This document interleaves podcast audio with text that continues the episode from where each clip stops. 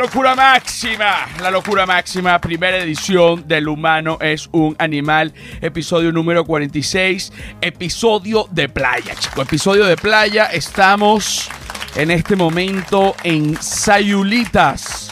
Sayulita, ¿es Sayulitas o Sayulita? Sayulita. Ok, estamos en Sayulita, una playa de México. Bueno, queda muy lejos del DF, pero en fin, ahorita vamos a hablar de eso. ¿Quiénes producen este espacio, señores? Este espacio divino de playa hoy, que para algunos también es un lugar maldito y de odio. Bueno, yo dejo a todo el mundo hacer lo que se le dé la gana. Eso es parte de mi filosofía democrática. Si usted me quiere odiar, odieme libremente que, bueno, que está bien. Y si usted me quiere amar, pues ámeme. ¿Quiénes producen este espacio? Arroba Flor de Pelo Piso. ¿Quién es esa gente? La gente que es, señores. Un aplauso. Arroba La Sordera. ¿Quién es esa gente? La gente que es, señores arroba Feria del Marketing. ¿Quién es esa gente? La gente que es, señores. Y por supuesto, arroba José R. Guzmán, quien soy yo. Me pueden buscar así en todas las redes sociales, menos en Patreon, que es El Humano es un Animal. Y aunque se llama igual que el podcast, no solo, no solo es contenido adicional del podcast, es contenido, es un canal de contenido de comedia digital. Digital, borracho te lo digo, quítame esa música. Mira, estamos en la playa, esta es la primera edición de el, humano es un animal en, la playa. Yo estoy súper emocionado. Primer viaje a la playa del sargento y Raquelita. Bueno, se podrán imaginar la gozadera de los perros, ¿no? Cuando, cuando se bajan. Bueno, para empezar el cuento, nos levantamos a las 3 de la mañana, Silvia Patricia y yo emprendemos el viaje, 10 horas de camino. Ya yo en el camino iba eh, atormentado y furioso, porque, porque uno cuando está saliendo de la ciudad, uno cuando está saliendo de la ciudad, uno todavía tiene la mala vibra de la ciudad. O sea, uno, aunque va para la playa, uno todavía no se ha limpiado y uno es una persona que está maldita por uno mismo. Eso, eso es algo que es así, maldita por uno mismo por bueno, tus propias conductas, tus propias malas vibras, son cosas, pero no creas tú que cuando tú estás mala vibra, eso es que, que tú lo sueltas y ya. Hay algo de eso que se queda allí contigo y entonces eso se acumula, hay un acumulado de mala vibra. Eh, eh, que bueno, que por supuesto es, es terrible, ¿no? Para lavar ese acumulado de mala vibra, yo siento que es necesario visitar la playa. Yo ya había sentido que me estaban atacando como unas fuerzas ocultas malignas y yo eché sal por toda la casa. Un aplauso. Sal marina. Te lo dije que va. Primero necesito vacaciones porque estoy realmente cansado. Tengo tres años más o menos que no tomo unas vacaciones, así que necesito. Y bueno, me voy a ir una semana para la playa. Uno se despierta a las 3 de la mañana, mete los perros, la carretera, eh, Raquelita se marea, Raquelita se marea, Raquelita vomita una vez, Raquelita vomita otra vez, Raquelita vomita otra vez, van tres, Raquelita vomita otra vez, van cuatro. Eso es en los primeros 45 minutos, un viaje de, 10 horas, ¿ok? Viaje de 10 horas. Ya Raquelita no tiene más nada que vomitar, comienza a vomitar bilis, porque se marea en el carro, entonces vómito verde. Entonces ya yo hubo un punto que me resigné al olor y todo y, y, a mí me da mucha lástima con la gente que se le alquiló este carro, porque yo creo que incluso nos pueden cobrar pérdida total solo por el mal estado de adentro del carro que tiene aproximadamente tres tobos de vómito de perro. Un aplauso. Yo no sé cómo van a hacer, van a tener que cremar los asientos, pero lo que sí les aseguro es que la parte de afuera del carro no tiene ni un rayón, que además, conociéndome, pagué la cuota máxima por si yo me estrello con esa vaina, esa vaina a mí me sale gratis, eso está, ese carro está listo para que yo lo esbarate, no joda, pero no va a pasar, pero bueno, lo esbarate por dentro fue Raquelita, luego llegamos a la playa, una posada, bueno, increíble, bueno, ¿qué te puedo decir? Uno comienza a, adaptarse, ¿no? El calor eh, te hace sudar, te hace moquear, te estás limpiando. Tu cuerpo comienza a limpiarse, a sudar, botar mocos, te dan ganas de ir al baño. Oye, una cosa que tú dices, qué maravilla, todo esto que está pasando, la selva húmeda. Sayulita es como una parte de selva húmeda. Un pueblo hermoso, le dicen el pueblo mágico, calles empedradas, mucho gringo y mucha gringa libidinosa buscando Bueno, buscando pescador, buscando gente. Ella no está buscando, la gente que viene para acá no está buscando gente para casarse. La gente que viene para acá está buscando gente para coger. Entonces venga para Sayulita, que usted ve las holandesas parando las nalgas en la plaza, los holandeses apretando el pecho, también allí en la plaza, en la iglesia, dos gringos gays dándose un piquito. Me estaba comiendo una pizza en un lugar, pasaron también dos lesbianos. O sea, aquí se come de todo, porque esto es del mar y esto es de la tierra. Un aplauso. ¿ah? Bueno, claro que sí, ¿eh? Del mar y de la tierra. Calle en Sayulita, la tierra de la bisexuality. Así mismo. Bueno, llegamos a la playa. Primero un sol porque yo no puedo llevar tanto sol porque yo tengo un cuerito suavecito, como de un cochinillo, una cosita, que eso es delicado, que eso me arde, que eso me, me no, que no sé qué, que la piel que no me da. Entonces me pongo una franela, una cosa y digo, mira, estamos llegando a las una de la tarde a la playa, todo un sol, coño de madre, yo no puedo ir en este momento al sol, a exponerme a los rayos UV a ver si me da un cáncer. Ni por el carajo, que además ya yo estoy advertido de, esa situación con mi piel. En el centro médico, una, no me acuerdo cómo se llama, pero una señora bien chévere, que ve la piel, ¿te parece? Como un viejo, dermatóloga.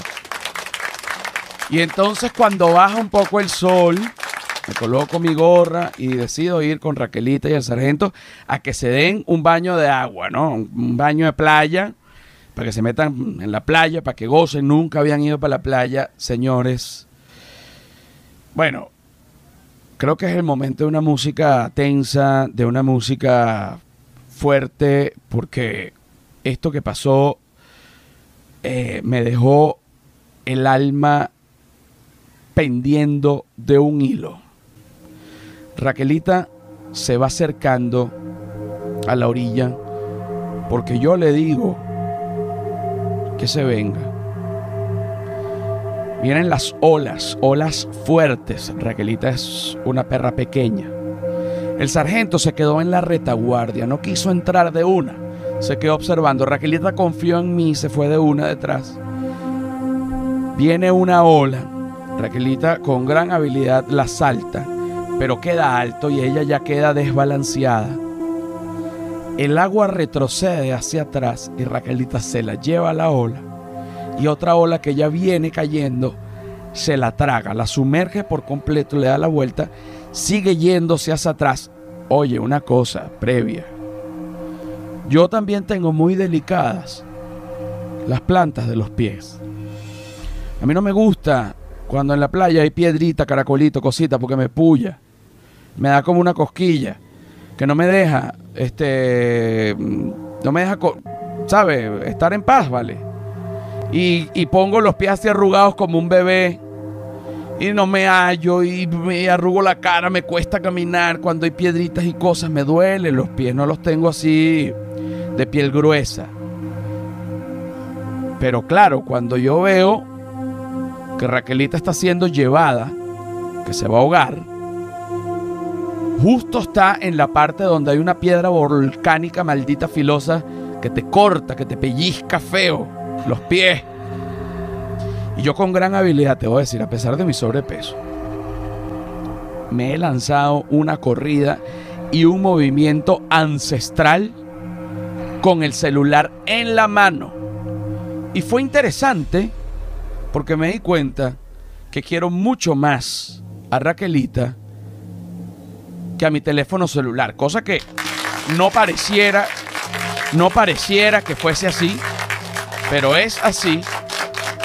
Agarro a Raquelita con una mano libre y la otra mano no me dio tiempo de guardar el celular en el bolsillo y dejé el celular en la mano y lo sumergí en agua salada. El celular valientemente, el iPhone, quien también, otro ser importante para mí,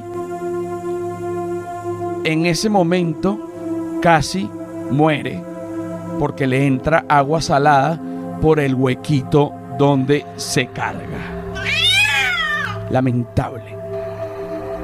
Luego saco a Raquelita, Raquelita escupe un poco de agua, queda toda loca, ¿no? Ella le, le da miedo ahora el agua, ahora la voy a llevar un poco más, ¿no? Una cosa, un, un lugar un poco más tranquilo. Pero luego, luego, ya ella se comenzó a sentir mejor, ¿no? Raquelita, nos pusimos a comer unos tacos. Los tacos fueron divinos. Vamos a poner una música de playa sabrosa. Eh, porque también después de ese, de ese momento raro llegaron los tacos. Y oye, yo le meto aquella mordida, se llaman tacos dorados, rellenos de birria. Y birria es una carne que hacen en un hueco. Suele un poquito más que rico. Una más, una más. Birria es una carne que hacen en un hueco en la barbacoa, pues, de birria. Hacen un hueco en la tierra y queda un jugo y una cosa, entonces te la rellenan de la barbacoa y el jugo te lo dan aparte de la carne. Oye, se me hace agua la boca. Oye, fíjate las similitudes entre la boca y la vagina, ¿no? Cuando la boca va a comer, la boca se hace agua. Y cuando la vagina va a comer, la vagina se hace agua. Qué rico. ¿Mm? Súbele, una. Cuando calienta el sol. Mordemos los tacos, un momento de felicidad. Le doy taco a Raquelita. Y Raquelita, como está caliente, lo suelta un poco, lo deja caer en la arena. Ella lo agarra, lo sacude pensando que ella no conocía la arena, que eso se iba a quitar así. No, hija, perdió el pedacito de taco empanizado, pobrecito. Me da lástima, me da lástima. No, no, no, no le gustó, no le gustó mucho la arena, casi se muere, pero finalmente vivió. Luego Silvia Patricia y yo nos vamos en un barco sin los perros, dejamos a, los perros en la posada y nos vamos a un barco, eh, un catamarán, no me acuerdo cómo se llama el barco, pero era un velero. Y resulta que apenas el barco, yo me monto, digo qué maravilla, comienzo con gran ánimo. Y el barco no tiene ni cuatro minutos de haber zarpado.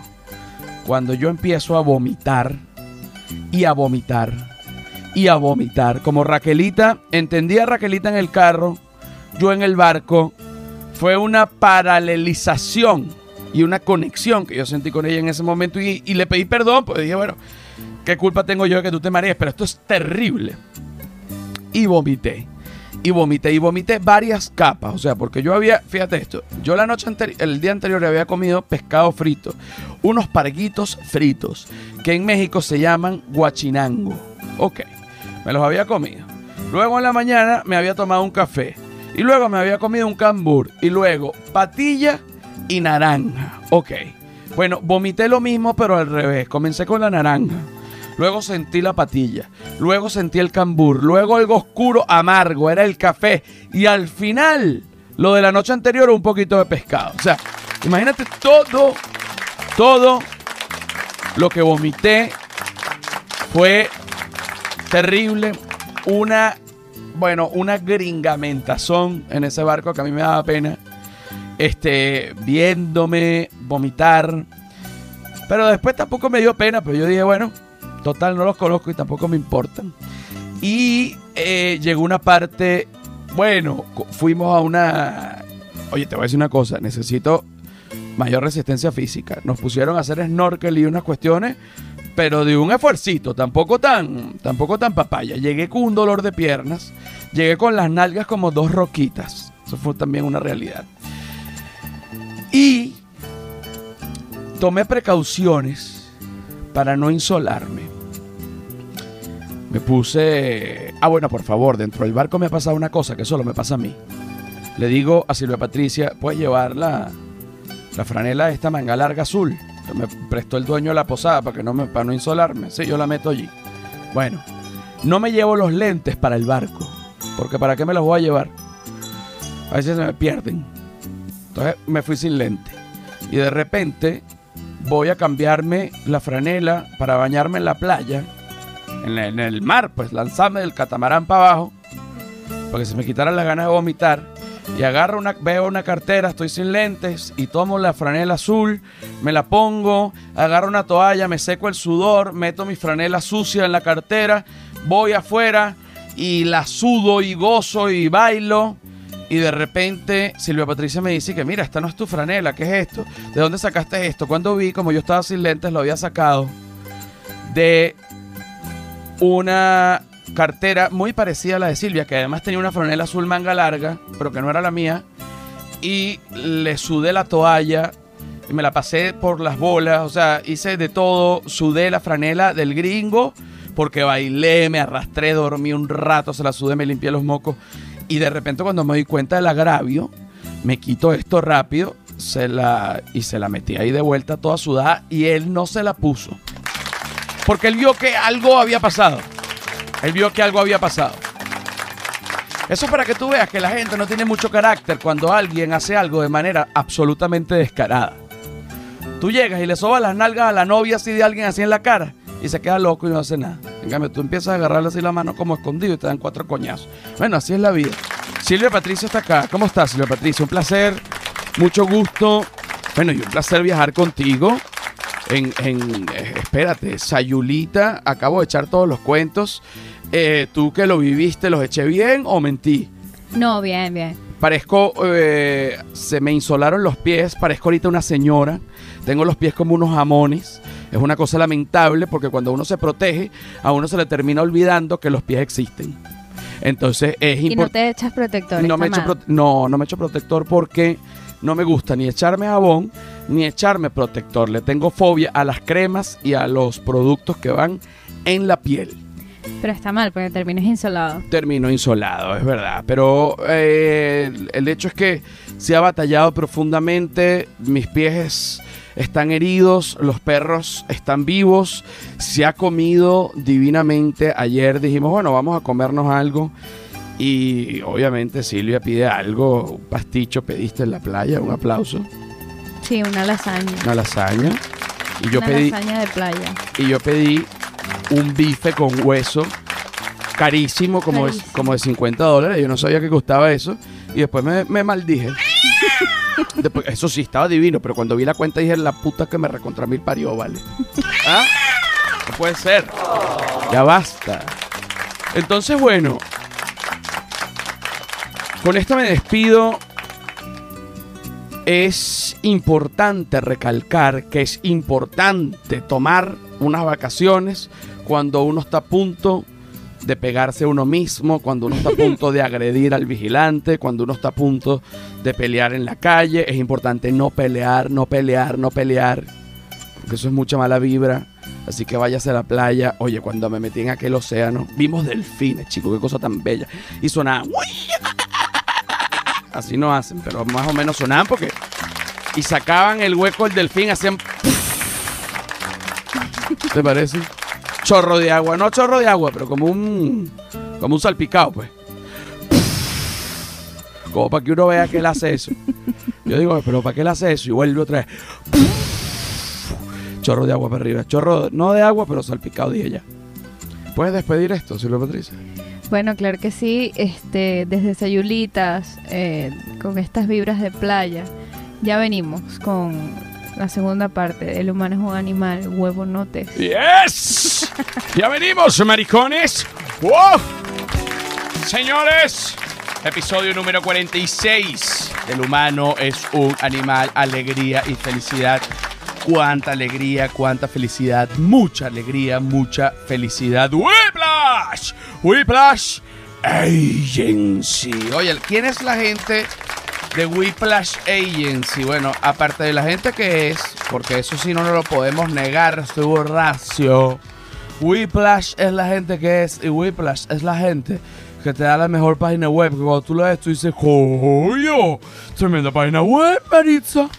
Entonces, en ese momento, tú te das cuenta que Whiplash es la excelencia hecha vulgaridad. Bueno, son el tipo de cosas eh, que pasan en este podcast, que es sencillamente hacer una publicidad real. Y me da lástima los otros podcasts, porque bueno, porque no la hacen tan bien como yo. Es, es, es una realidad. Mira, Me ha llamado mucho la atención acá en Sayulitas. eh, de hecho, Sayulitas. Estoy empeñado en decirle Sayulitas con S, pero es Sayulita. Me ha llamado mucho la atención la cantidad de restaurantes de comida tailandesa que hay. Eh, puedes poner una música tailandesa, que a mí me parece increíble eh, todo lo que vamos a hablar a continuación acerca de Tailandia, porque es un país que además estoy seguro que para la gente que escucha este podcast, sean venezolanos o no, Tailandia no es de los países más comunes, ¿no? Ayer eh, paso por enfrente, acá en Sayulita, eh, por enfrente de un restaurante tailandés, veo que están comiendo en una concha de coco arroz blanco. Luego en otra concha de coco tienen pollo al curry o me imagino yo que era pollo, pero realmente no, no, no supe. Yo hubiese querido detallar más la comida porque era un, restaurante que tenía sillas adentro y unas mesas afuera en la calle. Y yo me quedé detallando, me hubiese gustado detallar un, un momento más, pero la gente me empezó a ver ya, bueno, de una manera rara, una cosa, a la gente no le gusta que la vean este, cuando uno está comiendo. Luego decidí ir a comer una cosa que no era comida tailandesa, sino comida italiana, no tiene nada que ver. Ya les dije que había sido carísimo, además, una carne con un hueso que me comí divina, pero muy cara. Y me di cuenta que, mm, bueno, todos sufrimos de este momento en el que cuando estamos comiendo en un lugar que, y, y es en una mesa de calle, llega gente a pedir, a venderte, eh, o músicos de calle, y con los músicos de calle es difícil negarse a darle dinero, porque si bien uno no está pidiendo esa música, si tú la oyes, eso no le da derecho a ellos a cobrarte. Sin embargo, si por casualidad a ti se te ocurre demostrar mínimo de disfrute con esa música, al finalizar la canción los músicos de calle te van a abordar para cobrarte. O sea, ayer se acerca una gente, bueno, tocando un son cubano. Yo no tenía dinero, no era que no le quería dar, yo no tenía dinero. Y cuando terminan, o sea, ellos están tocando, y yo como no tenía dinero, yo, ellos tocaban muy sabroso. Yo no quería disfrutar nada de esto, nada. Es más, quita esa música y pon un, tú sabes, una cosa como un son cubano. Imagínense que ya vamos a retomar el tema de Tailandia, pero imagínense que yo estoy en Sayulita, ¿no? Un, viaje de vacaciones, me tomé apenas siete días de vacaciones, como en tres años. Bueno, pide un aplauso para mí, pues. Estaba harto, de verdad que me hacía falta. Uno no sabe la falta que le hace hasta que lo hace, hasta que agarra las vacaciones. Llego, me pongo a comer una carne con un hueso divina, pero cara, cara, cara, cara, cara, cara. Llegan unos músicos de calle tatuados, apuestos, delgados, bronceados, de esos que, bueno, de esos que agarran turistas, pero en un 2x3. Están entrenados para agarrar turistas borrachas. Las agarran a toda hora. Las veme acá, que yo te toco la guitarra, rácata, lista. Adiós. Y esos acaban adentro. Esos bichos acaban adentro a maldad. Ten cuidado. Te preña un bicho de eso, turista, y más nunca, súbemele. Yo estoy comiendo mi, mi paleta de carne, súbemele dos más. Y aquella música. Pum, pum, tu no, pum, los músicos de calle. Y yo no quería, yo estaba tratando de no disfrutar. Pero la cosa se iba, ¿ves? Se va poniendo mejor.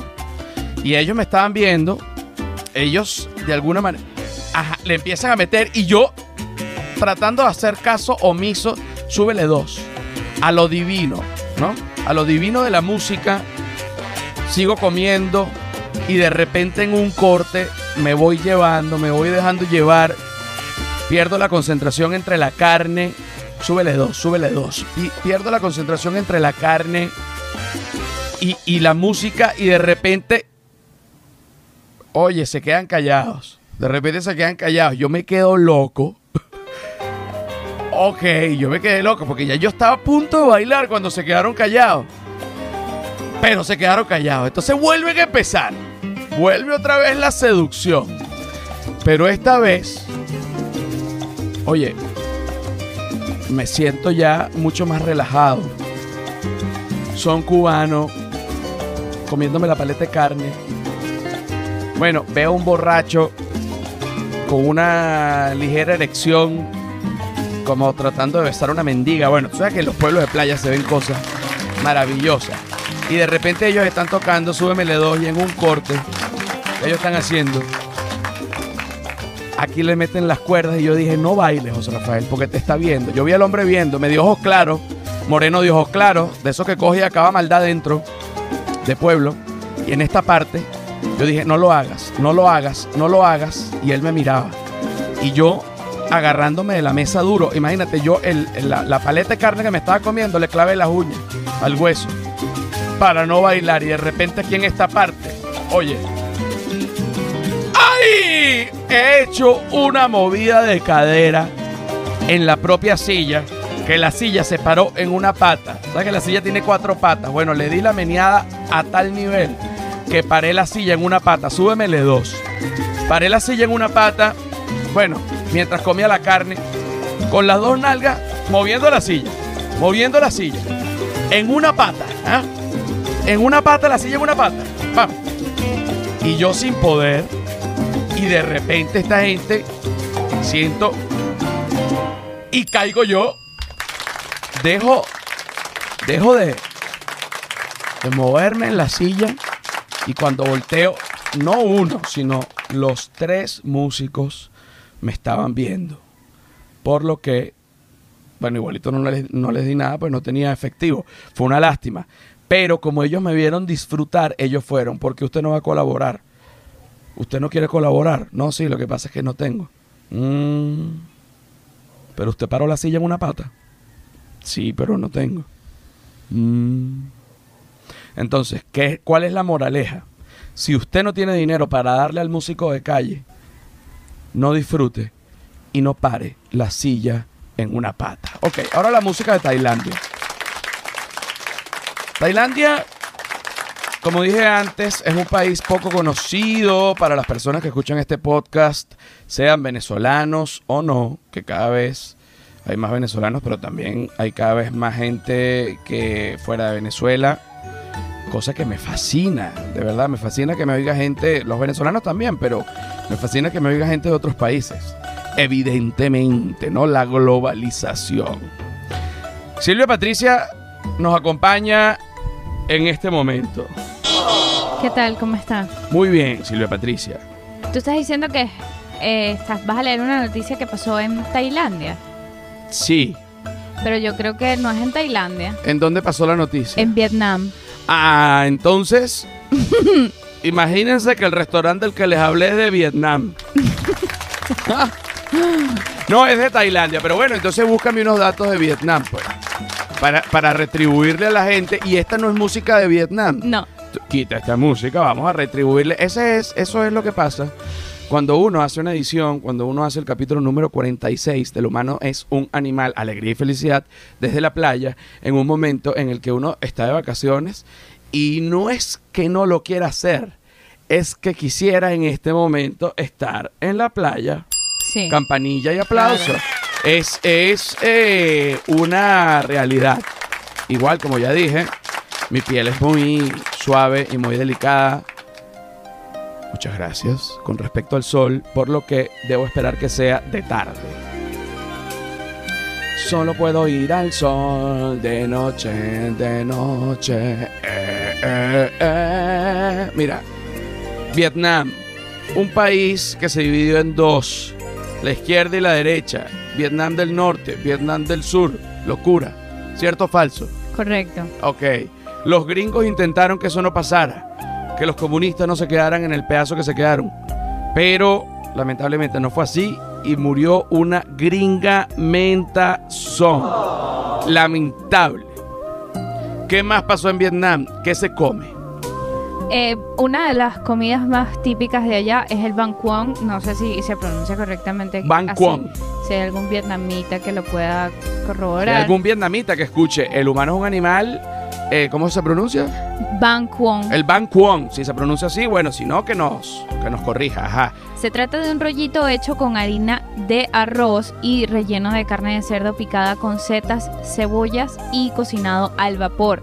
Se come junto a una salsa de pescado con vinagre, azúcar y chili. Es como un dumpling. Puede ser, sí. Fíjate que aunque comen cerdo, les gusta mojarlo en salsa de pescado.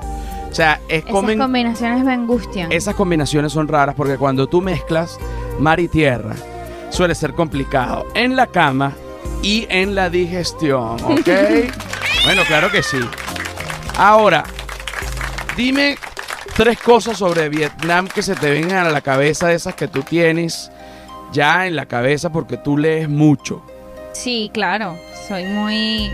Me gusta mucho eh, como que leer... Sobre Vietnam. Sí. A ver, Bueno, eh, Vietnam es un país del sudeste asiático. del sudeste, o sea, quiere decir que sale por donde, o sea, está hacia donde sale el sol, pero un poquito más al sur. el sudeste. Eso es verdad. Sí. Ajá. ¿Qué más? Eh, bueno, eh, Vietnam... eh, sí, exacto. Está hacia, hacia el sureste, claro. Ah, bueno, vale. Pero ¿y entonces, señores? Tiene nueve- 95.54 millones. No, pero ¿qué comen? Más comida. Sí, o una cosita. Bueno, comen un buncha, que es posiblemente la comida callejera más famosa. Ajá, eh, eso. ¿Y qué es el bunchá? Es un caldo a base de verduras y salsa de pescado mezclado, mezclado. Aquí viene otra vez como que esta mezcla con cerdo, albóndigas y fideos. Debe, es como una especie de ramen. Sí, pero es bien candela. Es Se bien puede candela. acompañar con, con rollitos primavera vier- vietnamitas. Sí, pero eh, fíjate que es de nuevo la mezcla mar y tierra Sí. en un solo plato, ¿no? La, la bisexualidad gastronómica. Ok. ¿Qué otra cosa hacen en Vietnam? Eh, bueno, en Vietnam. Bueno, eh, eh, la noticia, pues. la noticia La de una. noticia. Bueno, en Vietnam, eh, ahorita recientemente la policía confiscó eh, un estimado de 345 mil condones usados que eh, los tenían listos, lavados, eh, para revenderlos. ¿Tú puedes creerlo? O sea, la policía acaba de decomisar 345 mil unidades eh, de, de- de- de condones que habían sido rescatados de la basura, me imagino. Fueron lavados. Sí, aquí dice, para reciclar supuestamente estos condones, esta persona que se llama Pan Tai Tang Ngoc, una mujer de 32 años, enviaba aproximadamente mil preservativos al mes a las instalaciones de la ciudad Tan Nguyen, donde los limpiaban y les daban una nueva forma. ¿Tú puedes creer eso? O sea, los limpiaban y los volvían a enrollar. Ujú. Ok, pero bueno, pero los limpiaban. Un aplauso. Mal hubiese sido que no los hubiesen limpiado, porque ya con ese tiempo, bueno, aquel olor y aquel desastre y aquella melcocha.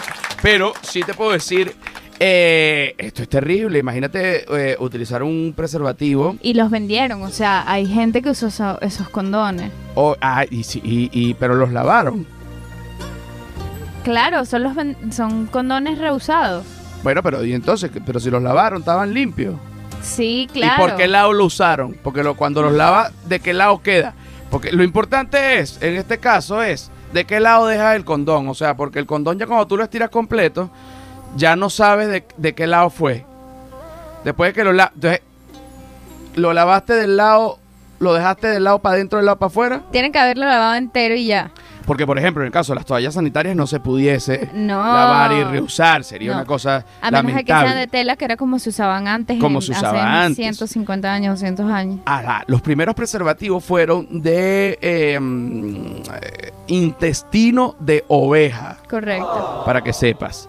Eh, mi abuelo llegó a usar eh, estos preservativos de intestino de oveja, que de alguna manera es casi como cogerse a la oveja. También, ¿no? ¿Y esos eran reusables?